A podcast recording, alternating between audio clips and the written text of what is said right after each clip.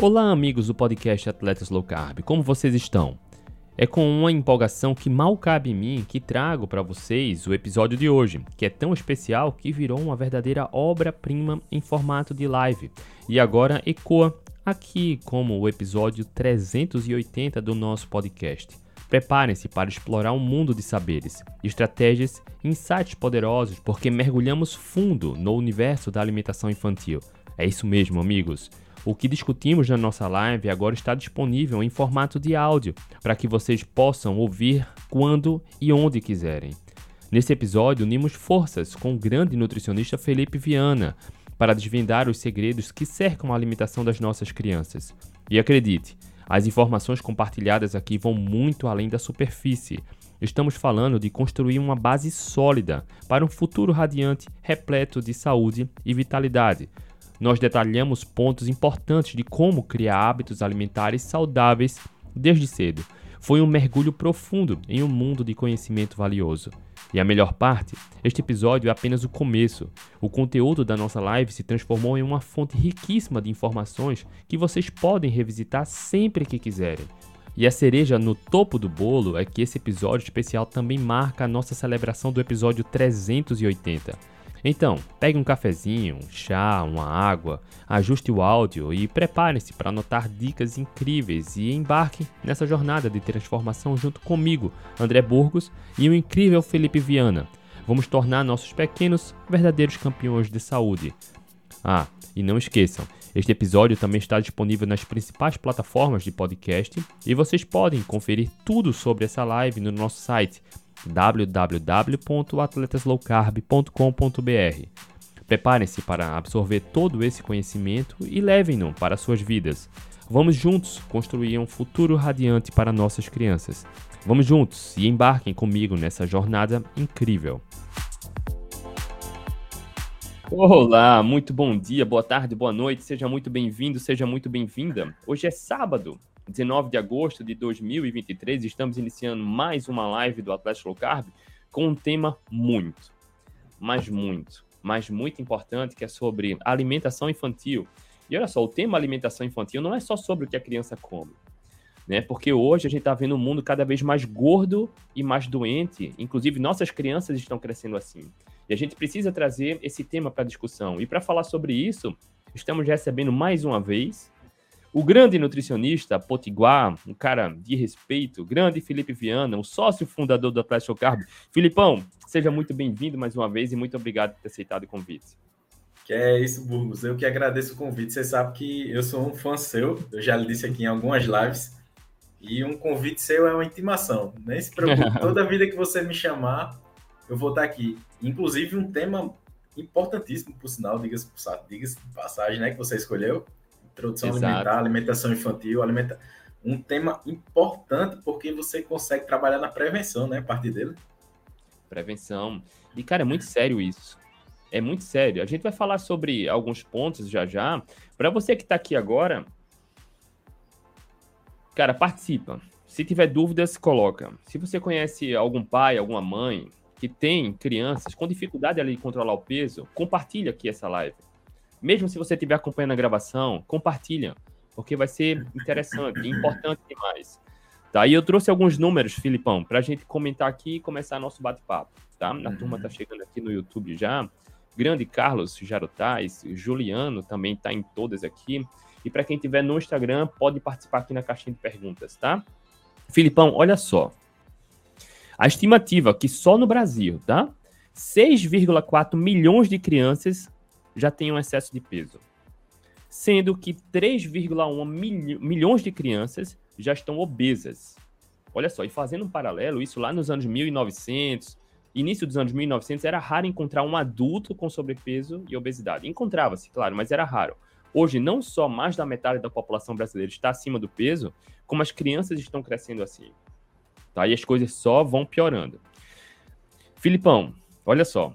Entre as crianças menores de 5 anos, o índice de sobrepeso é 14,8%, sendo que 7% das crianças abaixo de 5 anos já estão obesas. Olha só, isso é forte. E tem um estudo que eu trouxe aqui que já constata que até 40% das crianças com obesidade já tem gordura no fígado. Esteatose hepática não alcoólica. Isso é pesado, cara. Isso é pesado. E aí, Filipão? Na maioria das últimas lives dos últimos meses, eu tenho perguntado para os convidados exatamente isso. Filipão, onde é que a gente está errando, cara? É, Burgos, esses dados aí que, que você trouxe, meu amigo, é uma coisa para a gente abrir o olho de fato. É uma coisa para a gente se ligar, porque é o seguinte, é óbvio que está acontecendo alguma coisa e óbvio que a gente que, que nós somos os pais da vez, né, os adultos de hoje em dia, a gente está errando. E eu, sinceramente, é, assim, eu podia responder de uma, de uma, forma bem simples. Eu acho que a gente está errando porque a gente está se distanciando do que a gente sempre fez. A gente está se distanciando do que a gente evoluiu fazendo, comendo comida de verdade. Ou seja, introdução de ultraprocessados está sendo, eu acho que, crucial nesses números aí que você, que você me disse. Aí, se a gente for é, destrinchar um pouco mais, quando eu falo introdução de ultraprocessados, é, eu caio naquilo que a gente vem falando aí há, há mais de cinco anos aí na internet, no, no, no Instagram, na internet. Excesso de óleo vegetal de semente, que para mim é o maior vilão da saúde humana hoje em dia óleo vegetal de semente, margarina também. Não, mas a margarina de hoje em dia é melhorzinha. Meu amigo, é menos mal. Enfim, óleo vegetal de semente, açúcar refinado, né? É, e a parte química dos ultraprocessados que entram ali, que é conservante, é corante, é não sei o quê, e comida para comida entre aspas, produto alimentício para criança tem que ter mais cor, né? Tem que ter mais cor para ser uma coisa mais atrativa. Então, quando você junta isso aqui, é o combo da morte. Óleo vegetal de semente, é, que está embutido em tudo que é industrializado, excesso de açúcar, grau de refino do, dos alimentos e a parte química, excesso de corante, conservante, de, de acidulante, de tudo. É, eu acho que esse é o combo da morte. É nisso aí quando a gente está errando, né? quando a gente começou a, a deixar de oferecer comida para as nossas crianças e começou a oferecer produtos alimentícios. E se você for no Google, é, Burgos, e, e, e perguntar lá, comida para criança, é, alimentação infantil, a enxurrada de produto alimentício que aparece antes de aparecer comida é gigante. Ou seja, se convencionou, a partir de não sei de quando, mas se convencionou é, ultimamente que comida de criança tem que vir embalada, tem que vir numa lata colorida, tem que ser azul, tem que ser amarela, tem que ser não sei o que, tem que ser muito doce, senão a criança não come. Enfim, eu acho que é nisso que a gente tá errando. Em tem parar de oferecer. Tem que ter o super-herói ali na embalagem. Tem que ser um super-herói. famoso, é, né? O marketing bate pesado. A gente sabe que, que, que, o objetivo deles é vender, entendeu? Ele não quer seu filho saudávelzinho, não. Quem quer isso devia ser você, o pai que tá escutando aí. Mas aí é isso que você falou, bota um super-herói, bota um, um, desenho da, que tá passando que os meninos estão vendo, enfim. E os pais estão caindo nisso. Por quê? Porque não tem é, tempo para nada, é uma correria. Todo ninguém tem mais tempo para nada, para conversar, para sentar e comer, ninguém tem tempo de fazer comida. Isso é isso é outro ponto chave. Ninguém tem mais tempo de fazer a comida que a gente come. Ou seja, aí tem que delegar, né? Tem que terceirizar. Sendo que quem presta esse serviço de, de, de suprir essa, essa, essa necessidade de, de comida que você não está tendo tempo de fazer, não está preocupado com, com a sua saúde nem com o seu filho. Esse é o problema. Olha só, o Filipão deu alguns exemplos, tá? Exemplos não, ele, ele foi na, na categoria específica. Onde é que a gente está errando? O, o consumo aumentado, né? de óleos vegetais de sementes, que são refinados. E aí, para a gente só esclarecer, tá? Porque tem muito leigo que chega aqui. Quais são esses uhum. óleos vegetais? Óleo de soja, milho, canola, girassol. Que é comum na maioria das cozinhas brasileiras.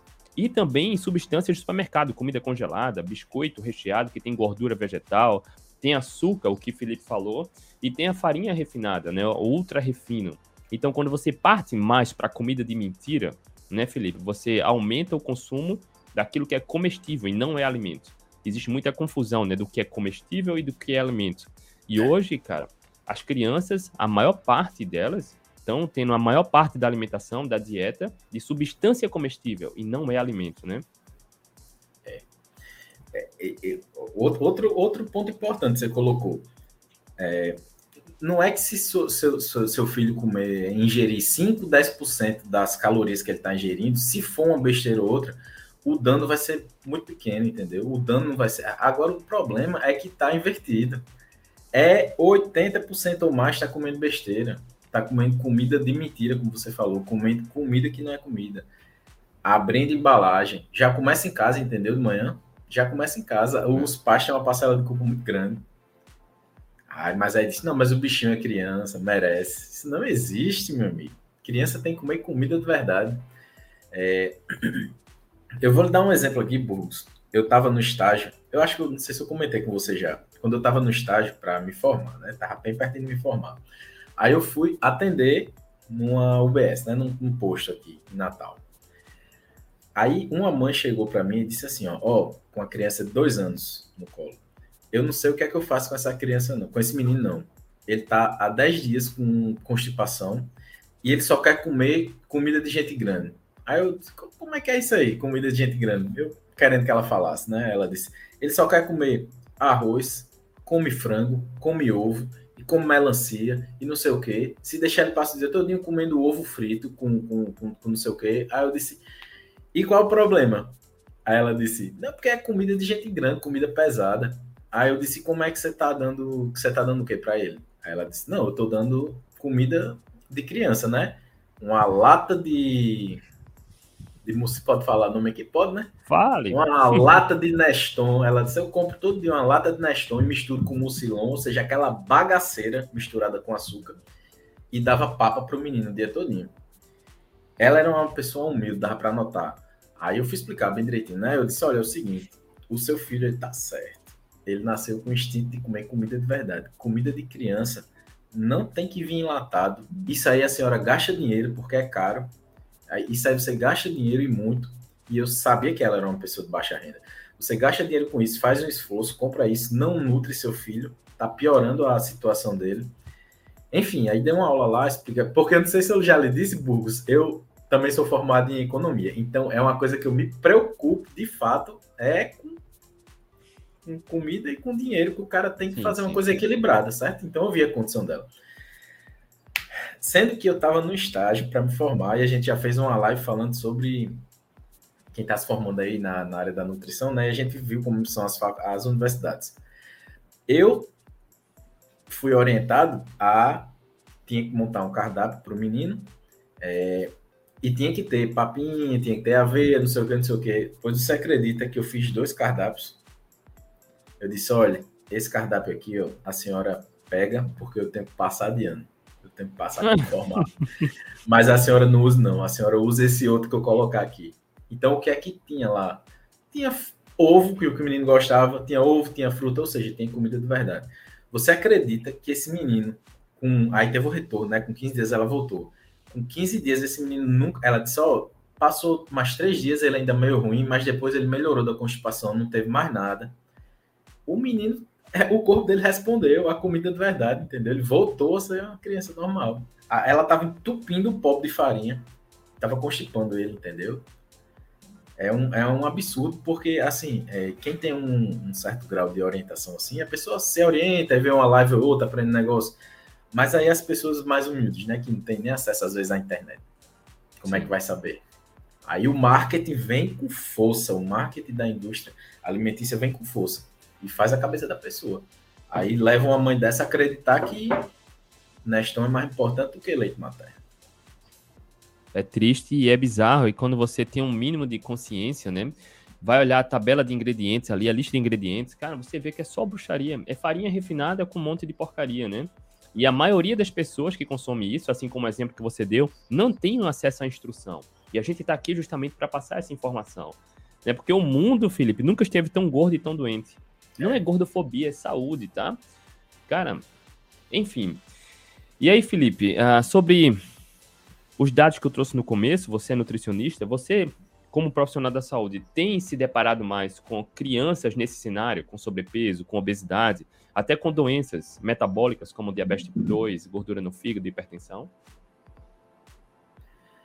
Antigamente, Burgos, é, isso há 30, 40 anos, sei lá, era difícil ter gente com gordura. Quem, quem tinha gordura no fígado é quem bebia. Você concorda? Sim, exatamente. Eu atendi a semana retrasada, meu amigo, um menino de 12 anos com gordura no fígado, esteatose hepática grau 2. O que eu olho é isso, meu amigo, isso é mais comum do que a gente imagina. A gente que tá lidando com atendimento, eu atendo gente do mundo todo, né? Tu sabe, online. A, a gente que tá vendo ali na prática, meu amigo, é muito, é muito. A, a, os meninos estão chegando com 10, 11 anos, como você falou. É, a, a, gente olha já, a gente já sabe, né? Início de síndrome metabólica, resistência insulínica, mesmo que a glicose não esteja tão alta, mas o cara já vê uma pressão na insulina, já vê gordura no fígado também. Aí bora lá. Esses meninos estão bebendo com 11 anos, porque antigamente isso era coisa de cachaceiro. Eu já ouvi essa frase. Gordura no fígado é coisa de cachaceiro. Que esses meninos estão tomando cachaça com 11 anos? Talvez, Inclusive, talvez, eu me lembro, eu me lembro também, Felipe, quando eu me lembro de um caso, quando eu era criança, de um rapaz, um vizinho da frente, que apareceu com esteatose hepática não alcoólica, mas naquela época não se sabia, e ele é um, era um camarada que não bebia. E vinha aquele mistério, caramba, como ele pode ter gordura no fígado se não bebia? Hoje uhum. a gente já uhum. sabe muito bem qual é a causa, né? Pois é. Qual é a causa de gordura no fígado? É excesso de frutose, meu amigo. Frutose. E Felipe, o açúcar da banana e da laranja, porque vem da fruta? Não. Oh, é, isso é uma coisa que também que a gente deve falar, né, Burgos? É, claro. É, que a, às vezes a gente fica. Tem gente que fica com medo aí de comer algumas coisas, de comer comida, porque não, não vou comer porque uma banana, porque tem 20 gramas de carboidrato. Meu amigo, banana e laranja nunca adoeceu ninguém, não. É, excesso de frutose. Só para uma, uma informação simples antes. É, carboidratos, né? A gente tem glicose e tem frutose. São carboidratos, são moléculas parecidas, mas um pouco diferentes. Qual o problema? O problema é que se eu comer glicose, se eu comer uma quantidade de glicose, por exemplo, macaxeira, mandioca, que é mais, basicamente glicose. Então, essa 100 gramas de glicose, né? Essa quantidade de glicose vai se, se distribuir no meu corpo todo, porque eu tenho receptores para absorver ela no corpo quase todo, né? Se eu comer 100 gramas de frutose, frutose, a maior parte dessa frutose vai ser metabolizada no fígado, porque é lá onde tem esses receptores. Ou seja, a mesma quantidade de 100 gramas vai ser metabolizada ali num órgão de 2 quilos. Aí ele não vai metabolizar tudo, ele vai estocar a parte dessa energia. E estoca como? Em forma de energia. Em forma de, essa energia em forma de gordura, em forma de gordura. Aí o problema, onde é que esses meninos estão tendo acesso a essa frutose? É na salada de fruta que come? De jeito nenhum. Tudo que é de produto alimentício é adoçado com frutose, porque é um açúcar barato. É um açúcar barato. Então, xarope de não sei o que, xarope de guaraná, xarope de milho, xarope de não sei o que. Tudo isso aí é, tem esse excesso de frutose. E como a gente falou, como o Burgos apresentou no começo da live, que a, a tá tendo uma pandemia, meu amigo, de obesidade infantil, é isso que está acontecendo. Esses meninos estão ficando assim porque estão comendo produto industrializado demais. E junto com esse óleo vegetal que a gente falou, vem essa frutose. Então é isso. O que eu estou pegando é, é demais. O burros é tipo assim, ó, de cada 10 crianças que eu atendo, 8, tranquilamente ali, 8 tá com sobrepeso, tá com pressão na, na insulina, mesmo que, que a glicose 80, 90, mas o cara já vê uma insulina de 14, uma insulina de 12, um pouquinho acima do peso.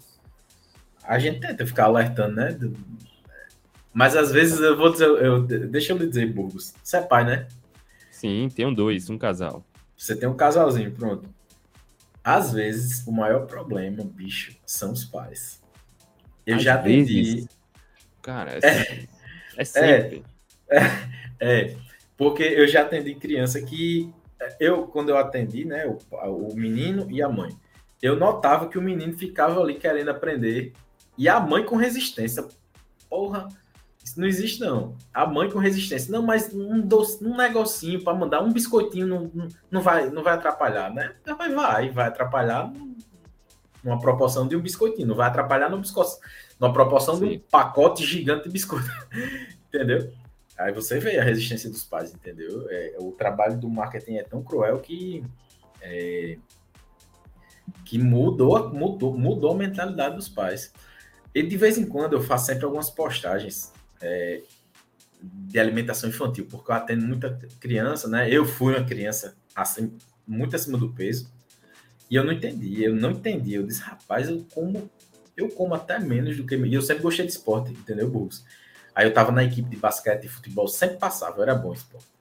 Aí eu ficava pensando, eu disse, rapaz, eu como menos do que um amigo meu, por exemplo, eu como menos e eu tô acima do peso e ele não tá. Isso me incomodava, porque eu não entendia isso aí. Mas é porque eu não comia o que eu de deveria comer, né? Aí eu sempre tento ficar alertando os pais que eu atendo, sabe? Mas eu, eu noto uma resistência grande. E eu faço essas postagens mais para criar é, consciência dos pais mesmo, entendeu? Porque o problema não é quando a criança vai na casa da avó e come um pedaço de bolo. Perfeito. Não é quando ele vai na escola, não é um problema tão grande quando ele vai na escola e um amigo dele oferece um, biscoito do lanche dele.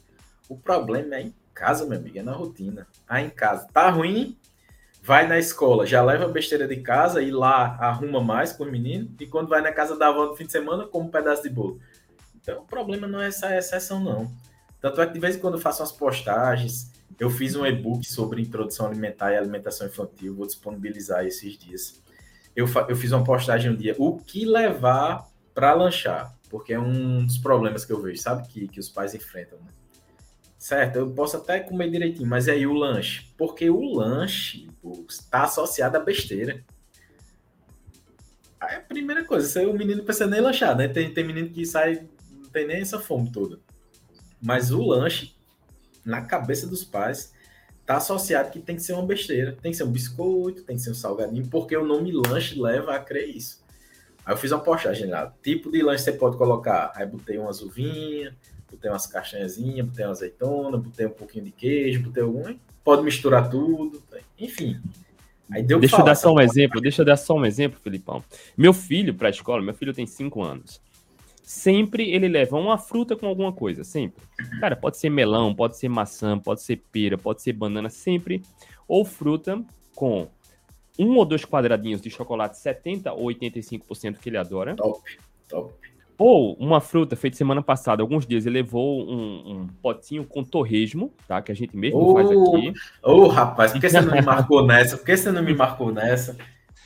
Uh, ou castanhas, como o Felipe deu a, a, opção, tá? Porque é simples. Agora, claro, veja só, é inevitável. Ele tá no convívio social.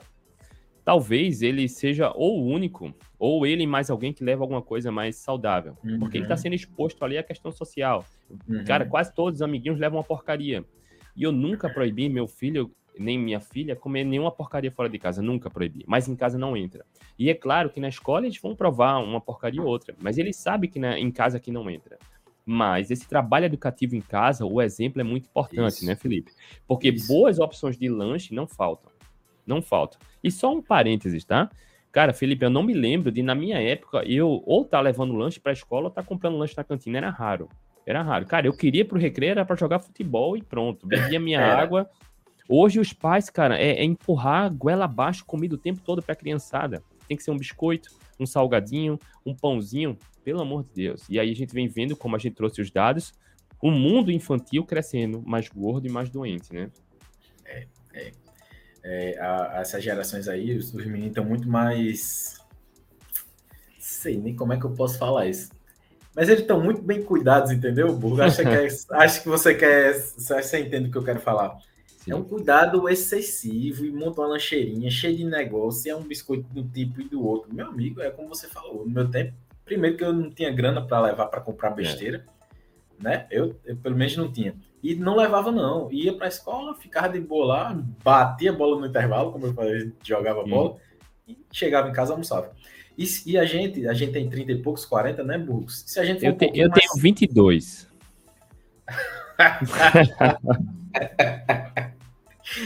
eu chutaria uns 25 pela sua carinha, mas 22 errei, tá vendo? Tô com 41, Filipão. Pois é, empate técnico, tô com 37. Mas assim, o pessoal um pouco mais antigo, às vezes comia duas vezes no dia, meu amigo. Ia pra escola sem comer, chegava, almoçava, jantava e, e tchau. Minha avó brigava comigo, André, não lancha, senão você não almoça. André, menino, uhum. não lancha, senão você não janta. Rapaz, boa observação, verdade. Verdade. Era, era o que se mais escutava antigamente. Aí hoje em dia não. Hoje em dia, hoje em dia não. Hoje em dia tem que lanchar. Olha só, e eu vejo, né? Por exemplo, teve um dia, Filipão, que eu tava na festa de final de ano com a família, e lá tinha, claro, sempre os familiares levam um prato, tinha opções boas e opções ruins, e tá tudo bem. E dentre as opções tinha um, um cara, um, um, muitas frutas, muitas frutas. E Sim. meu filho tava lá na fruta, na fruta, na fruta e brincando, na fruta e brincando, uhum. até que eu acho que as uvas acabaram. E meu filho uhum. começou a chorar, uhum. chorando porque queria fruta e tinha, a uva tinha acabado. E aí chegou uma tia, não, tome aqui esse pedaço de bolo. Aí meu filho chorando, não, eu quero a uva. E a tia falou, olhando para mim, André, como eu queria que meu filho fosse assim. Meu filho não come fruta. E aí vem, cara, filho que não come fruta é porque o pai e a mãe não é exemplo. É Isso. porque ele quer forçar dar uma coisa pro filho e come outra na frente do filho. Uhum. Quando você estimula o filho a comer comida de verdade, estimula o paladar adequado, o filho vai reproduzir esse exemplo. Mas, cara, não adianta você pedir para o filho comer fruta se você não come, se você não estimula, se você não é um exemplo que é que tu pensa sobre isso, Filipão? Rapaz, eu acho que você tocou na ferida de muita gente aí, viu? você tocou na ferida de muita gente. E é o que eu falo geralmente nas consultas. Quando tá perto de acabar a consulta, eu digo: olha, não acho que seu filho vai fazer isso que eu disse se você ficar no sofá comendo Doritos, não. concordo Exato. completamente com você, entendeu? Não adianta você ficar com, com a fala muito bonita se você não dá o exemplo se você não tem uma rotina boa, se você não come comida de verdade, não espere que seu filho coma, porque vai ser um milagre da natureza se isso acontecer. Vai ser muito difícil, vai ser muito difícil. É, e, e, não tem negócio de ficar só comentando também, não, pedindo, mandando, não. Você tem que dar o exemplo. Tem, e, e eu acho que esse é um dos principais problemas de verdade, porque é difícil dar o exemplo. Não é fácil, não, entendeu? a, a, a galera da nossa idade tem 40, tem filho aí com 15, não sei o que, com 10, a gente foi criado numa, numa rotina já meio ruim, entendeu, Burgos? De, de, de sim, sim. alimentar. A nossa rotina já, já foi meio ruim. Já, não, foi, não, tá, não foi péssima como está hoje, mas já foi ruim. É, então, os pais não conseguem dar um exemplo. Por isso que na hora da consulta, ele, eu, a, a resistência vem por isso, porque eu acho que internamente ele já sabe ele disse, rapaz, eu vou ter que parar de comer algumas coisas também. Não, mas não sei o que, não, mas não sei o que. Fica meio que querendo negociar, entendeu? Por causa disso, porque sabe que ele vai ter que dar o exemplo e talvez ele não consiga. E é dando difícil. um exemplo aqui de pai, o que eu vejo, tá? Porque aqui em casa, como, cara, eu me exponho aqui diariamente, né, nas lives, na, respondendo a audiência. Cara, aí em casa não entra porcaria, não entra. Fora de casa, eu, Cara, eu não lembro uma única vez ter proibido meus filhos de alguma coisa no convívio social, mas em casa não entra. A gente faz esse trabalho educativo em casa. Mas, Filipão, eu acho muita crueldade, por exemplo, famílias que se reúnem para fazer um almoço, colocam uma garrafa de refrigerante, colocam um monte de porcaria lá, o pai e a mãe comem na frente da criança, mas proíbe a criança de consumir. É. Então, o próprio pai e a própria mãe, cara, maltrata as crianças, achando que está fazendo bem, e inventa um monte de mentira. Não, isso é para adulto. Cara, não é. Porque a criança, quando está no convívio social, vê outras crianças comendo. Uhum. Então, um exemplo começa em casa. E assim como você falou, Filipão, muito pai e muita mãe fica negociando porque toca na ferida, o pai e a mãe não quer mudar, mas quer que o filho mude. Cara, seu exemplo é o que vai gerar resultado para a saúde infantil, né? Burgos, e ah, eu estava pensando aqui, olhe como é o poder dos produtos ultraprocessados o poder viciante deles. Porque um pai ou uma mãe que leva o menino para uma consulta, ele ama o filho, você concorda? Claro, perfeito. Ele ama o filho e quer que ele melhore. Sendo que a resi ele tem resistência, mesmo sabendo que ele tem que mudar, que o filho tem que mudar, mas ele cria resistência. Por quê? Porque ele sabe da dificuldade que é. Porque a gente sabe que é gostoso comer aquilo, né? Aquilo é feito para viciar. Produto alimentício ó, é feito para lhe viciar, lhe deixar com mais fome e lhe deixar desnutrido, meu amigo.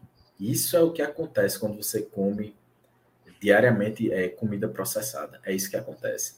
Mas mesmo assim, você está querendo negociar um negócio desse que só tem coisa ruim. Você está querendo negociar. Por quê? Porque o poder do vício, que é grande, meu amigo. O, a, a, gente vicia naquilo. é, muito, é, muito, é, é muito poderoso a indústria alimentícia, porque ele tem um produto ali que fica todo mundo querendo, entendeu? A demanda é altíssima. A demanda é altíssima. Por quê? Porque vai no vício da pessoa. E não acho que é uma coisa aleatória, não. Aquilo ali é estudado. Aqueles sabores, aquela mistura de sabor. cores de embalagem, textura. Aquilo ali é estudado para a gente se viciar.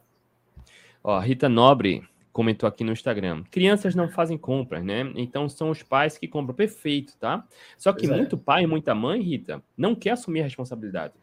Fazem uma coisa na frente dos filhos e cobram outra. E aí eu vejo, Filipão, muito pai e muita mãe, né, que dão um docinho pro filho, come porcaria todo dia e fala, não, é, é, é safadeza. Eu como porque, é, cara, é safadeza. Cara, imagina se uma pessoa, não, eu fumo todo dia por safadeza. Não, eu bebo todo dia por safadeza. Não, eu consumo uma droga. Cara, não é inofensivo. Uhum. A gente tem visto, Filipão, um número crescente, cara, mais da metade do Brasil, população brasileira tem sobrepeso e obesidade. O número de brasileiros morrendo por conta de complicações do diabetes, da hipertensão, só cresce. A população infantil, assim como a gente trouxe os dados, está crescendo gorda e doente. Cara, isso não é uma safadeza inofensiva, entende? E aí, essa questão da dieta equilibrada, só um docinho, Felipe, isso pode ter um preço alto. Concorda? Concordo em, tu, em tudo que você falou. O preço é alto e não demora a chegar, não. Não demora a chegar. É, esse negócio de dieta equilibrada É uma lorota que inventaram, entendeu? É uma lorota que inventaram. Primeiro ponto, eu acho que foi doutor Souto, o, o, nosso grande mestre, que falou isso. Se uma dieta fosse equilibrada, a gente tinha 33% de carboidrato, 33% de proteína e 33% de gordura. Não era 50% de carboidrato, que é açúcar, e o resto você divide de qualquer jeito. Outra coisa, a dieta nossa nunca foi equilibrada desse jeito. A gente sempre tendeu a comer mais gordura e proteína. Antigamente, Burgos, eu, eu comentei até numa aula que eu dei num curso ali, é, é, eu, eu falei assim, ó, antigamente para a gente ter acesso ao sabor doce, ou a gente tinha que subir numa árvore para pegar fruta. Quando era na estação. Quando era na estação, ou a gente tinha que pegar mel. Mas o cara tem que ter muita vontade de comer mel, meu amigo. Aí, um bocado de abelha, entendeu? Até, entendeu? Tem que ter muita vontade. Hoje em dia, não, a gente está com acesso muito fácil e dando para a criança, e é um pouquinho de cada coisa, e é produto de todo jeito, de toda cor, de todo formato, e não sei o que. É uma bom, é um bom. É, a gente está sendo bombardeado, entendeu? Essa é a verdade. Agora é o seguinte, a gente já falou muita coisa para abrir a mente, tocamos na ferida de muita gente. Aí muita gente deve estar se perguntando, mas e aí? Qual é a, a solução? E existem soluções, né, Burros? Como você falou, você manda uns pedacinhos de chocolate 70%. Olha, é, aproveitar, você... Felipe, desculpa interromper aqui, mas aqui, ó, aproveitar o momento que você está falando de lanche, tá? Sim. Bom dia, André e Felipe. Adorei esse tema de lanche de criança. Tenho essa dificuldade. Pronto, Felipe já está começando a falar sobre isso. Se puder desenvolver mais, Filipão, para ajudar. Tem várias opções que a gente pode fazer, entendeu? Olha, tem coisa que eu gosto muito, porque assim, ó, para criança, para alguns adultos também, mas para criança a apresentação é, vai, vai, assim, vai falar muito se ela vai conseguir não ficar comendo aquilo. A apresentação da coisa, né? Então Sim. você tem como, tipo assim, ó, se você botar um ovo cozido e uma banana, talvez a criança não vá comer no lanche. Mas se você fizer uma panquequinha, ela vai comer. Qual é o trabalho que dá? Você pega uma bananinha madurinha, quebra dois ovinhos ali dentro, mistura e faz uma panquequinha. Se você quiser, se o seu problema não tiver, se o seu filho não tiver problema metabólico, você bota um fiozinho de mel ali, ó, de leve por cima. Meu amigo, isso é coisa que até André, André Burgos, com 22 anos, queria lanchar uhum. agora. Perfeito. Então a criança vai comer, vai ficar bom, vai ficar docinho, vai ficar gostoso. Mas não, o que, é que você faz? Você dá 3 reais para ela comprar um chocolate lá. E olha então, só, e a desculpa do pai e da mãe é né, eu não tenho tempo. Cara, esse pai e essa mãe passa tanto tempo na rede social, muitas vezes vendo algo que não vai agregar na vida. Muitas vezes fica, desculpa, só fazendo qualquer outra coisa, gastando tempo. Cara, com cinco minutos, você consegue fazer uma panqueca dessa aqui em casa. Eu falo isso porque eu faço para meus filhos. Faz, só faz. precisa, não é de tempo, é só de um pouquinho de boa vontade, né? Isso. E você tem outras versões, você bota um pouquinho de cacau misturado nessa massinha, já fica um pouquinho de chocolate. Sim. Se você quiser. Agora, o lance é sempre inserir proteína nesse lanche, entendeu, Burgos? Sempre tem que botar esse ovo, botar alguma coisa. Tem sim, outra sim. melhor ainda que eu gosto. Ou você faz um omeletezinho fininho e bota um franguinho desfiado dentro. Ou você faz até uma crepiocazinha daquela. Aí, se for botar goma, bota um pouquinho de nada, só para dar uma liga, mas não precisa. Sim, pode botar um pouquinho de queijo ralado, um pouquinho de farinha de amêndoa, alguma farinha de alguma oleaginosa. Faz outra panquequinha dessa na versão salgada. aí bota proteína, bota um franguinho desfiadinho. Meu amigo, fica bom, entendeu? Você pode botar na lancheirinha. Talvez se você mandar ovo, ela não coma. Mas se você mandar cinco ovinhos de codorna, é um negocinho tão bonitinho, né? Com oréganozinho. Come cara. na hora, meu amigo. Come na hora e come na hora. E assim, sempre inserindo proteína dentro de comida de verdade, restringindo coisas refinadas. Olha, Burgos, eu tô chegando à conclusão, bicho. O grau de refino do que o pessoal tá comendo tá sendo determinante para o nível de saúde que ela tá, que ela tá tendo e que ela vai desenvolver. O grau de refino dos alimentos é, é, é importante demais. É, às vezes uma pessoa diz, não, mas eu tô. Ó, eu, eu atendo gente que diz assim, ó, eu não consigo ficar muito tempo numa dieta cetogênica, por exemplo. No fim de semana eu vou comer alguma coisa. Beleza, coma. Mas como um prato de macaxeira, com uma fruta, com uma salada de fruta, com uma coisa na íntegra, como comida. Vá comer coisa refinada, não, que aí é só ladeira abaixo. Filipão, essa semana, uh, coincidentemente, recebi uma pergunta de uma mãe. É, foi mais ou menos assim. Meu filho tem 12 anos, está com sobrepeso. Normalmente pai e mãe até ameniza, né? Eu presumo que seja quase já obesidade. Uhum. E aí a pergunta foi: meu filho pode fazer essa dieta low carb? Cara, as pessoas entendem a dieta low carb como algo diferenciado, que nem, não é para todo mundo. É. Filipão, traz esse conceito aí pra gente. O que seria uma dieta low carb e se, se crianças poderiam fazer? Dieta low carb, eu acho que o, o, pilar principal da dieta low carb é um estilo, não chamar de dieta, não, né? Que às vezes a gente chama de dieta, o pessoal acha que tem prazo para começar e prazo para acabar, né? Perfeito. né? né? O estilo de vida low carb aí que eu, eu, gosto de falar, ele tem um pilar central de sustentação, que é o quê? Comida de verdade. Comida de verdade. O que é comida de verdade? É uma coisa que está totalmente adequada biologicamente ao que a gente fez durante a nossa evolução. Então, se baseia, a dieta low carb se baseia em proteína, gordura e planta. Bicho e planta, a famosa bicho e planta, né?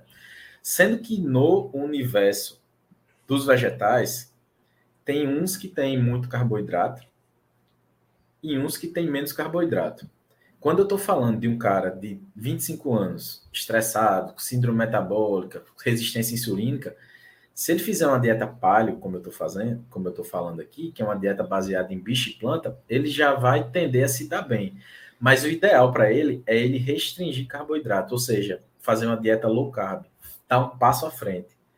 Dieta paleo, comida de verdade. Dieta low carb é uma dieta baseada em comida de verdade, com restrição de carboidrato. Talvez para ele o ideal seja evitar algumas frutas muito doces, grãos, excluir grãos e ter muito cuidado com raízes. Então seria uma quando, dieta. Quando pra... o Felipe fala restringir carboidrato, não é cortar zero, né, Felipe? É não, não diminuir. Como, não. Aí fica um bocado de influência famoso aí com 50 trilhões de seguidores, a dieta low carb é zero carboidrato. Meu amigo, se você comer ovo, você está comendo carboidrato. Ovo tem um pouquinho de carboidrato, você não zera carboidrato completamente. Então, assim, isso é a dieta low carb, é uma dieta baseada em comida de verdade com restrição de carboidrato. No mundo das plantas, eu evitaria fruta muito doce, devo ter cuidado com as raízes, né? E devo excluir grãos. Excluir, ou se eu depender do contexto que eu colocar, se for uma dieta calculada, eu tenho como né, colocar um pouquinho de nada ali. É, criança pode fazer? Criança deve fazer uma dieta, uma dieta baseada em comida de verdade, dieta paleo eu acho que uma criança, eu concordo muito com o doutor Marcelo, ele fala assim: é, criança deve comer comida de verdade sob livre demanda. Então, come carne, come ovo, come fruta, come, come é, raiz, isso aí à vontade. Agora, se a criança tiver já com 12 anos um diabetes tipo 2, porque pode acontecer, tem gordura no fígado, tem uma resistência insulínica severa, tem alergia, intolerância alimentar, aí você tem que restringir, meu amigo. Você não. Porque é o seguinte: se a gente fala isso aqui e o cara diz, não, Felipe Burro está dizendo que criança pode comer comida de verdade sob livre demanda.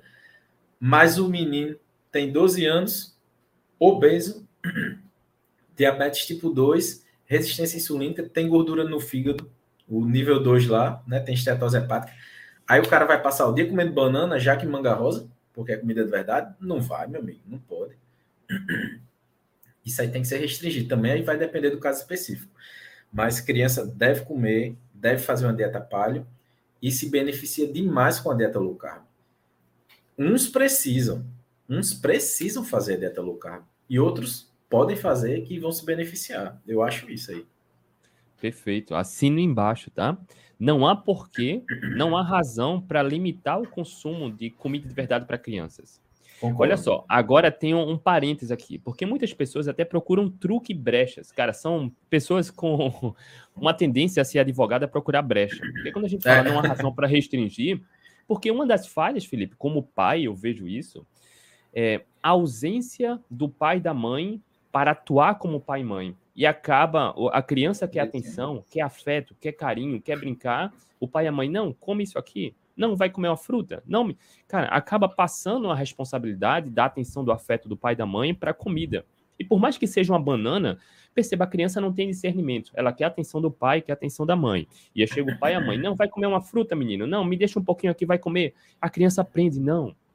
Por alguma razão, eu não tenho a atenção do meu pai e da minha mãe, então eu vou comer. O que é que ela aprende? Cara, quando eu não tiver atenção de alguém, eu vou comer. E ela começa a desenvolver esse hábito. Percebe que isso vai muito além do que só comer ou não. E aí o pai e a mãe acabam estimulando a criança a quando precisar de afeto e atenção, ela não vai ter de alguém que ela ama e acaba buscando conforto na comida. E isso já é um passo para transtornos comportamentais, por mais que seja comida de verdade. Percebe? Mas, desde que a criança realmente tenha fome, não há absolutamente nenhuma razão para limitar ou restringir o consumo de comida de verdade. Mas não também atribua a responsabilidade do pai e da mãe repassando isso para a comida, né, Filipão? Rapaz, você vai sair dessa live odiado por muitos pais aí, viu? Você tá, pegando... tá pegando na feridinha de muita gente. É a pura verdade, eu assino embaixo também. É, ocorre e eu vejo na prática essa transferência de responsabilidade entendeu? Você passa o dia fora, chega em casa, não tem tempo de brincar, mas eu trouxe um sorvetinho de chocolate aqui, ó. Vamos, vamos sentar aqui, vamos comer. Exato. É verdade. Quer compensar na comida, né? Quer compensar. Isso pode ser, como você falou, pode ser um, começo de, de distúrbio alimentar, de fato. Você procurar sempre resolver seus problemas emocionais na comida. Aí o cara não vai ficar criança para sempre, o cara cresce, né? Aí quando o cara cresce, isso aí pode se é, pode se, se, se, repetir esse padrão. Eu percebo Concordo isso mais. como pai, tanto vendo pais fazendo isso, e isso também serve como uma reflexão, porque muitas vezes, sim, cara, como pai, como mãe, a gente tá focado no trabalho, precisa se concentrar, chega a criança, a criança só quer atenção. Cara, a gente é pai e mãe, a gente deve atuar como pai e mãe, entende? E às vezes a gente quer terceirizar, não, cara, minha família é prioridade, eu consigo fazer meu trabalho aqui daqui a meia hora, e aí é atuar como pai e mãe, tá? Isso é importante. Filipão, um outro, um outro ponto importante. Essa semana também uma mãe perguntou: André, quantos ovos meu filho pode comer por dia? O curioso, Filipão, é que ninguém pergunta quantos biscoitos meu filho pode comer por dia. Quantos copinhos de refrigerante meu filho pode tomar por dia? Mas ovo, cara. Filipão, quantos ovos uma criança pode consumir num dia? Quantos ela conseguir. Se for de codorna, ela consegue um pouquinho mais. Se for de codorna, ela vai conseguir um pouquinho mais. Eu vi essa sua resposta lá, horrível. esse, esse é o problema. Né? É, existe um problema. Agora, é, a gente tem que tentar entender. Eu acho que talvez porque ela pergunte isso. Porque ela deve ter escutado alguma autoridade ou alguma influência grande, ou um médico vestido com jaleco branco, né? Falando, alguma asneira, né? Falando alguma besteira, o que não é difícil a gente encontrar. Inclusive, é mais fácil do que a gente imagina. É mais fácil encontrar o povo falando besteira do que falando. É, exato. Né? Então, ela deve ter visto isso aí, né? É, falando que ovo pode ser perigoso, porque pode aumentar colesterol, pode, enfim. Não sei de onde vem essa pergunta, mas para responder, ovo é o segundo melhor alimento que existe, na minha opinião, só perto para o leite materno, né? Então, por que eu devo me preocupar com o consumo de ovo? Talvez se você botar esse ovo dentro de pão e fritar numa margarina ali, fazer uma, fazer uma torrada, esse seja um problema. Mas se seu filho está comendo um ovinho cozido, come na panquequinha do jeito que a gente disse, come no lanche um ovinho de codorna, meu amigo, seu filho vai ficar com a saúde melhor do que a sua. Não tem, não tem para que restringir o consumo de ovo, não.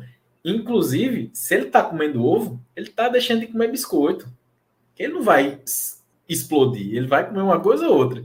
Se ele está comendo comida de verdade, esse é o lance, entendeu, Burgos? Inserir sempre comida de verdade com mais proteína, para quê? para que ele não tenha vontade de comer o resto. Porque o resto, meu amigo, é barra pesada. Barra pesada. E aí eu quero saber dessa barra pesada, Filipão. Hoje a, a, a questão social e cultural é muito forte, né? Por exemplo, eu já hoje eu não dou a mínima, cara, eu não dou a mínima, não vou falar, mas dá vontade de falar um palavrão, dá vontade de ligar aquele botão, né?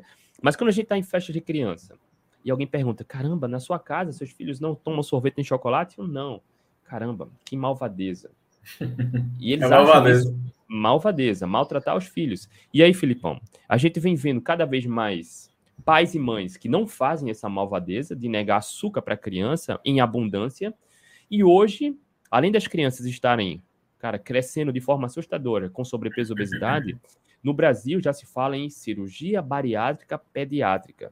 Eu e vi, isso rapaz. parece que não é malvadeza. Eu Mutilar vi. o estômago de uma criança para elas continuarem tomando refrigerante, tomando sorvete, comendo pizza, pão em abundância. O que, cara, que malvadeza é essa? Qual a sua opinião sobre a bariátrica pediátrica, Filipão? Rapaz, é o seguinte. Eu acho que é um golpe perfeito do sistema, entendeu? É um golpe perfeito do sistema. Se eu tenho uma indústria que eu faço o seu filho engordar e sempre querer comer mais e tá desnutrido, eu tenho uma outra que eu resolvo esse problema. Como? Eu corto um pedaço do seu filho, que é isso que acontece, e seu filho vai depender muito provavelmente pro resto da vida de suplemento. É um golpe perfeito, meu amigo. É um golpe perfeito. Quem quiser que diga que não, eu não mudo meu pensamento, não. Quem quiser que diga que é não, mas é teoria da conspiração, é terrorismo nutricional. Quem quiser que diga, eu não mudo meu pensamento. Eu tô ficando com raiva, minha voz tá até ficando rouca. Tá eu não mudo meu pensamento. Isso é uma coisa, eu acho que é uma coisa orquestrada, entendeu, Burgos? Porque, meu amigo, como é que você está querendo resolver o problema da criança se é você que gerou esse problema? Você, quando eu digo, né, o, o sistema de, de modo geral. Mas assim, eu sou contra, eu sou contra, de verdade. Não sei se em alguns casos específicos, talvez eu tenha que pensar melhor sobre o assunto do Burgos, mas de modo geral, eu sou, eu sou contra essa, eu acho um absurdo, bicho, de verdade. Quando tem paciente meu adulto que quer fazer, né? Eu já tento mudar o pensamento dele, entendeu? Eu já tento mudar. Tem uma mulher que veio para mim, rapaz, teve uma paciente que veio para mim, ela disse: Felipe, ó, eu tava querendo perder peso, mas agora eu tô querendo engordar sim para fazer a cirurgia bariátrica. Eu digo: olha, não vou lhe atender, não. Não tem condições, não. Mas eu consegui reverter a mentalidade dela, entendeu? Mas foi pesada a consulta com ela, porque ela já veio armada. A cirurgia bariátrica, é, quando bem feita e bem acompanhada por nutricionista, psicólogo, tem, um, tem um, um, tem que ter uma, uma equipe boa de apoio, ela é benéfica, entendeu? Para algumas pessoas. Mas eu acho que para a criança, é, eu vejo muitos problemas, de verdade. Quando eu penso no longo prazo, entendeu? Talvez no curto prazo, talvez você resolva aquele problema ali. Mas no longo prazo eu, eu vejo muito problema. Qual a tua opinião, Burgos? Vamos lá. Minha opinião, crianças, cara. Olha só, quem alimenta a criança é o adulto. A criança, ela é, o resultado que ela tem é consequência da educação do pai e da mãe. Boa parte dos pais, por desconhecimento, acabam engordando os filhos e adoecendo. Eles não têm culpa, né? Mas a gente está aqui justamente para passar informação. Melhorar a alimentação, assim como o Felipe está dando uma aula aí, cara, só melhorar a qualidade da alimentação, isso pode evitar, reverter o quadro, a bariátrica de criança, tá? Porque é pesado, porque Estatisticamente, já é comprovado que 70% das pessoas que fazem bariátrica adulto voltam a ganhar peso. E boa parte reganha mais do que tinha antes, mesmo comendo bem menos. Né? Bem, mesmo comendo bem menos. Porque engordar não é sobre comer pouco, fechar a boca, né, Filipão? É sobre a qualidade do que se come. Então, 70% das pessoas que reduzem o estômago começam a comer muito menos, emagrece, mas depois reganha. Porque o impacto metabólico do alimento é muito mais importante do que a quantidade do que se come. Mas criança, ela só aceita o que o adulto dá para ela. Criança não trabalha, não tem cartão de crédito, não vai no supermercado fazer compra, né? Ela come o que o pai, a mãe, o tio, a tia, a madrinha, o padrinho dá. Então, ela escolhe o resultado do adulto, do que o adulto está dando.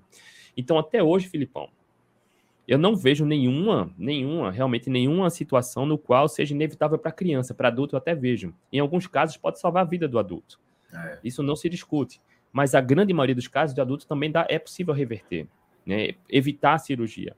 Mas criança, cara, criança, eu não, não vejo até hoje sendo bem sincero, eu não vi nenhuma única situação que justificasse fazer bariátrica em criança. É. Eu, eu fiquei, eu, quando, quando você me perguntou, eu fiquei pensando. Tem uma criança que é muito famosa, há um tempo desse atrás, que ela apareceu fumando, não sei se tu viu. Ela tem uns oito anos. Ela tem uns oito anos, é um neném indiano, bem gordinho e fumando. E depois, depois de uns cinco anos, sei lá, ela apareceu, acho que pré-adolescente ali, muito gorda mesmo, muito gorda, muito gorda. Talvez se uma criança dessa chegar, ó, vai morrer em uma semana se não, não acontecer nada. No caso de emergência, talvez o cara faça, não sei. Se for para salvar uma vida, como você falou. Mas é uma criança, né, meu amigo? Teria como reverter isso aí. Teria como reverter isso aí. Eu, ah, eu não sei não. Eu acho que em 99% dos casos eu acho que eu sou contra. Sou contra. E olha só, Filipão, a criança ela não vai só, né, para uma consulta com o nutricionista. Então, a criança, eu acho que quase todas ou vão com o pai e a mãe, ou o pai ou a mãe, ou algum responsável. A criança que tem o sobrepeso, que vai se consultar contigo, eu aposto que ela é reflexo do pai e da mãe. Ela deve ter o mesmo modelo, né? Então, se a criança está gordinha, ou o pai, ou a mãe, ou os dois também são gordinhos. Confere. É, é 100%. Bate toda a vida. As duas únicas, as, as duas únicas crianças que eu atendi eh, são gêmeos, né? Engraçado demais a consulta com eles, aqui de Natal. Quando eu li a anamnese deles, eles, eles disseram que queria trincar. Que os dois, 13 anos, eu quero ficar trincado. Foram as duas únicas crianças que eu atendi com peso ideal. Eles são magrinhos, né? Querendo ficar forte. Né? Tá Sim. naquela idade ali, né? E a mãe e o pai também. Entendeu? A mãe e o pai também tem um corpo bom, né? É, Agora, quando fui ver a rotina alimentar, legal a rotina alimentar deles, entendeu? legal de verdade. Não tinha nada extraordinário, entendeu, Burgos? Mas comia comida. Comia comida. Não comia macarrão, não comia de dia, não comia pão, não comia esses negócios. Comia comida. Era a base alimentar da, da casa deles. De manhã, ou jejum, tinha um que comia e o outro gostava de comer. E um não comia, um comia, né? Mas quando comia pela manhã, raiz com ovo Maravilha. Almoço, almoço, legume e carne.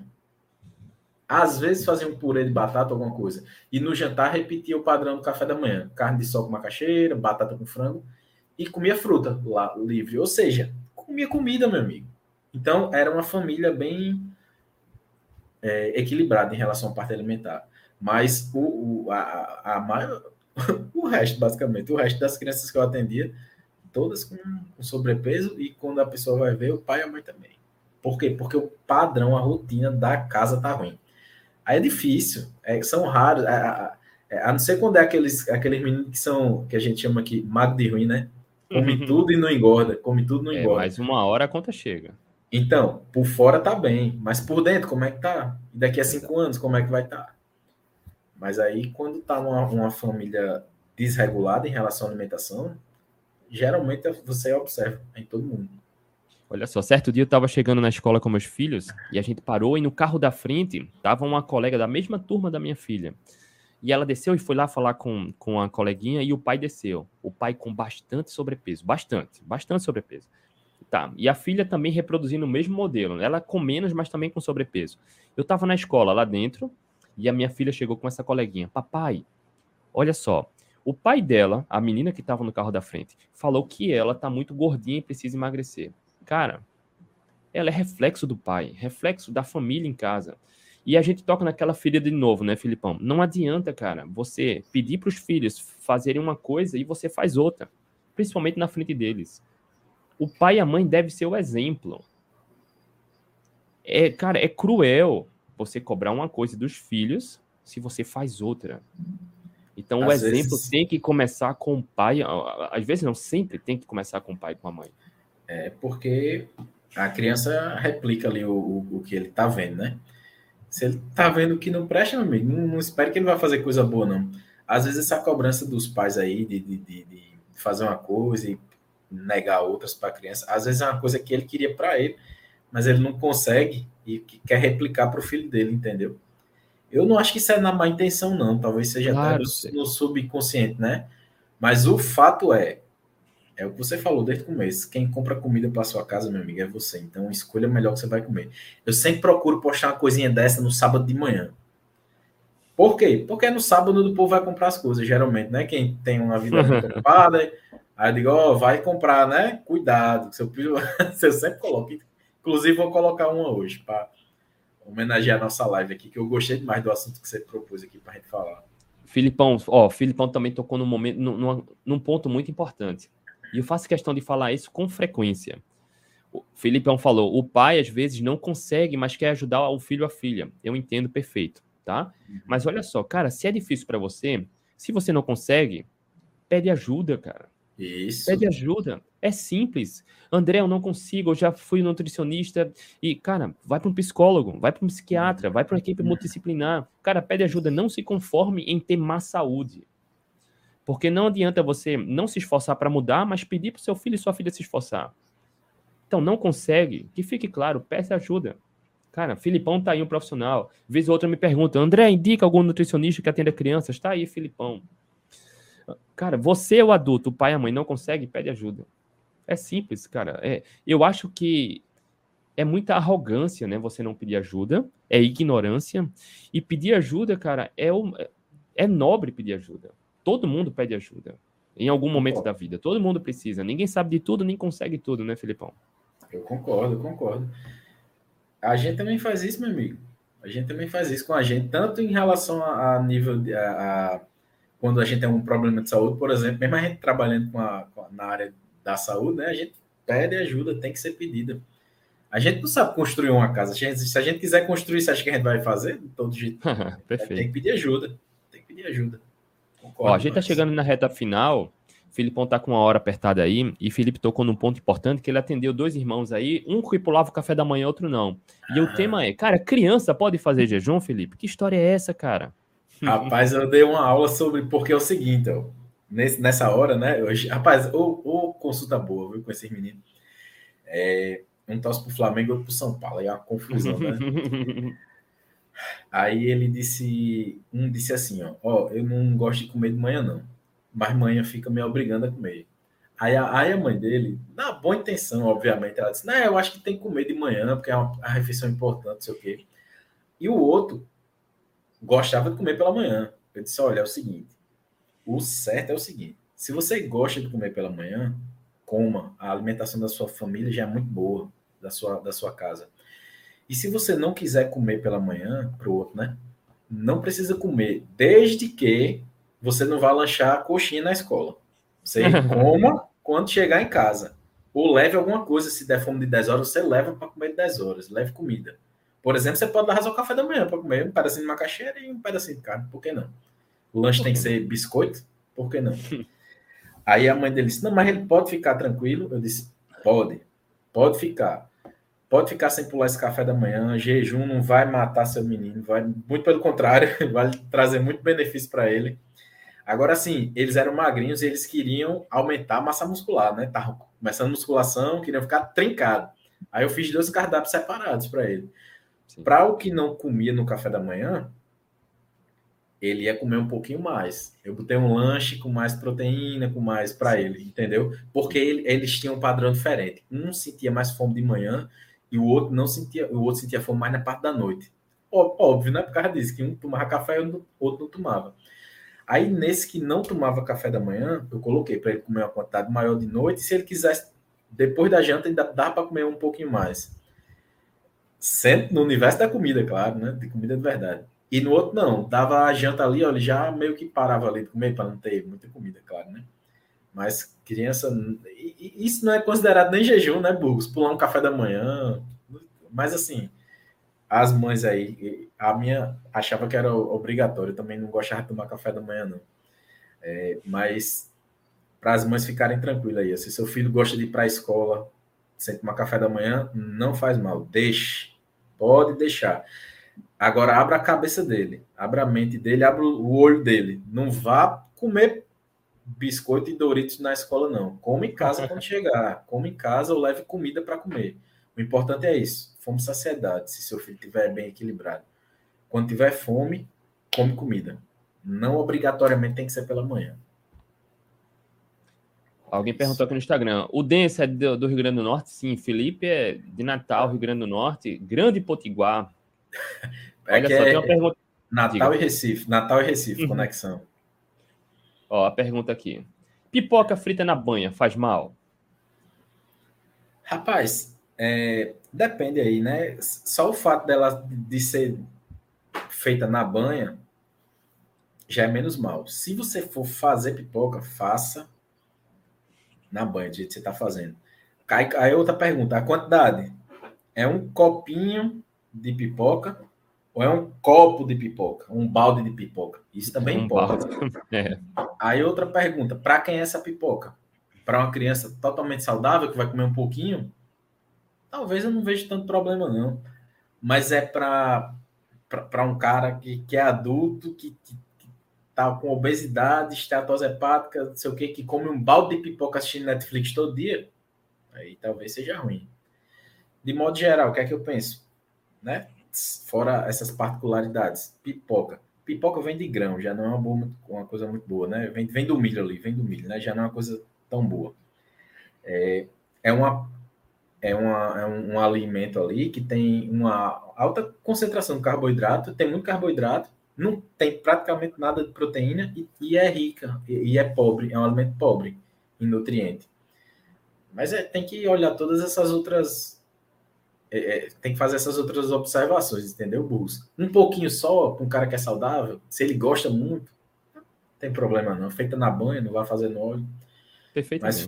Mas né, tem, que, tem que ver várias, várias, várias coisas aí. Eu, sinceramente, não gosto de pipoca porque fica no dente. Eu prefiro torresmo. Eu nunca gostei de pipoca, mas torresmo, que é que você manda pro seu filho aí, ó. Top. Filipão, para a gente encerrar, gostaria que você só colocasse uma lista dos alimentos que crianças devem priorizar, devem, eu acho muito forte, né? Mas assim, o que pai e mãe deve assim sempre priorizar, buscar priorizar para os alimentos, para as crianças, e uma lista do que crianças devem evitar. É o seguinte, para os pais aí, mães que estão escutando, quando for escolher o que seu filho vai, vai comer, assim, e você também, obedeça ao princípio de adequação biológica. Adequação biológica. Priorize proteína, priorize gordura boa e alguns vegetais. E alguns Proteína é carne e ovo, né? Não é lentilha nem feijão, não. Não, pelo amor de Deus. Qualquer alimento de origem animal. Priorize alimentos de origem animal, que vai, vai conter proteína e gordura. E dentro dos, do mundo dos vegetais, priorize fruta, raiz, nessa sequência, fruta, raiz, pode botar alguns legumes. E eventualmente, se você for colocar para uma criança um pouquinho de grão aí também, não vai matar, vai ser tão maléfico, não, se você seguir essa sequência. Fora isso, eu lhe aconselho que evite, deixe como uma exceção, entendeu? Então, ó, vamos, vamos, vamos traduzir: carne, ovo, fruta, le, é, raiz, batata, inhame, macaxeira, mandioca, legumes, grãos, tente pegar leve. Eventualmente você come isso aí, não vai atrapalhar, não, mas tente pegar leve. Fora isso, o que é que a gente deve evitar? O resto o que, é que a gente deve evitar? O resto, porque o resto não é comida de verdade, esse é o fato. Sim, mel também entra, né, Burgos, claro. Mel, eu acho mel, interessante também, é. Mel vai entrar também, né, para criança ali, principalmente. Mas, ó, se você pautar. Agora, desculpa, ó, o mel puro, tá? Aquele mel que, se possível, vier com favo. Porque tem muito mel que ele passa por um processo lá de refinamento, tem muito mel no supermercado que é adicionado xarope. Então, Isso. se você tiver acesso a um mel no qual o produtor já pega lá com favo, cara, o mel cru, mel puro, é ótimo. Esse é top. E eu vou dizer um negócio que chegou uma pergunta para mim que deu uma dor na minha alma. A mãe mandou: Isso aqui é mel? Mel caro, meu amigo. Aquele não. mel caro. Aquele mel caro que tem no supermercado. Esse, é esse é xarope, mel dá certo. Esse mel dá certo. Eu digo: oh, pelo amor de Deus, isso não é mel, não. Mas o nome, o nome do infeliz é mel caro. O é. não sabe. Pronto, é esse, esse tipo de xarope que gera gordurinha lá no fígado, né? Também. Isso, isso também. Consumo isso excessivo. Também também. Então, se você pauta a alimentação do seu filho nisso aí que a gente falou. Acertou 90% esse... já, né? Acertou 90%. Não é esses 10% aí que vai atrapalhar demais, não, entendeu? Exato. E evitar, Filipão, o que é que todo pai e toda mãe, se pudesse esforçar para evitar o máximo que seria? Produtos industrializados, de modo geral. Então, ó, vou dar um iogurte para o meu filho vai dar aquele de morango, que, que de iogurte não tem nada, não. Compre iogurte, que é iogurte, dois ingredientes, E se quiser, adoça talvez com um pouquinho de mel, bota uma fruta dentro. E iogurte de morango não existe. Se você quiser iogurte com morango, aí dá certo. Você compra o iogurte com morango, dá certo. Mas iogurte de morango não existe. Então, ó, é, produtos industrializados de modo geral, isso aqui entra basicamente tudo, né? Salgadinho, é, docinho, e biscoito, e bolacha, e bisnaguinha, e pão, que, que é o que as crianças estão comendo na maior parte do, do tempo, né? Salgadinho. Refrigerante, refrigerante, suco bem lembrado, refrigerante, suco de caixinha, ó. Tá fora isso aí, ó. Suco de caixinha não existe, pelo amor de Deus. E refrigerante também não vamos nem discutir, né? Não, mas o meu filho adora suco de uva integral. Toma todo dia meio litro. Suco de uva integral tem mais açúcar do que refrigerante. Tem que ter cuidado. O, quando eu falo grau de refino do alimento é para tudo. Coma fruta, suco são outros 500. Seu filho vai comer um ou dois laranja mas suco de 5, 6 ele toma bem ligeirinho. Então é excesso, vira um excesso de frutose aquilo ali. Sempre priorizar comer alimento na sua integralidade, para a gente comer aquela fibra, para a gente mastigar aquela fibra alimentar ali, quebrar e chegar no nosso intestino como ela sempre chegou. Basicamente Filipão, isso, né, Show de bola, perfeito. Ó, só para a gente, a título de curiosidade, Filipão falou de suco, prefira sempre a fruta do que o suco, sempre. Eu vi um dado uma vez, Filipão, que para fazer um copo de suco de uva, se não me engano, de 200 e pouco ml, são mais de 70 uvas. Olha isso, é muito fácil homem, beber um sério? copo, mas é improvável uma criança estar tá comendo mais de 70 uvas. Olha então, você, só. Olha só, olha que curioso, né? Enfim, cara. Filipão, eu sei que tá com uma hora apertada aí. Muito obrigado mais uma vez, cara. Filipão, que é isso? aí do Atlético Low Carb. Rapaz, eu fico, fico orgulhoso com esse título, viu? Verdade. Eu Muito agradeço, Burgos. Eu que agradeço pelo convite, que é isso. Toda vida que tiver uma brecha, pode me chamar, que eu venho com todo gosto. E qual vai ser o almoço de hoje? Rapaz, eu não pensei. Eu, eu nem tomei café, na verdade. Aí eu vou correr para atender uma mulher agora lá na clínica. E quando eu voltar, eu vou ver. Se não tiver nada, sem problema. Se eu chegar a fritar um ovinho aqui, ó, também resolve o problema. Não tem besteira, não. Show de bola. Rapaziada. de repente sai um churrasco, né, Burgos? Aí, cara, acertou 100%. Rapaziada, beijo no coração. Filipão, mais uma vez, muito obrigado. Muito bom. Cara, quando eu fiz é o convite para Felipe, ele aceitou de imediato. Foi só a gente achar o horário, mas Felipe sempre disponível. Obrigado a todos, beijo no coração. Tchau, tchau. E até a tchau, próxima. Tchau, valeu, até a próxima.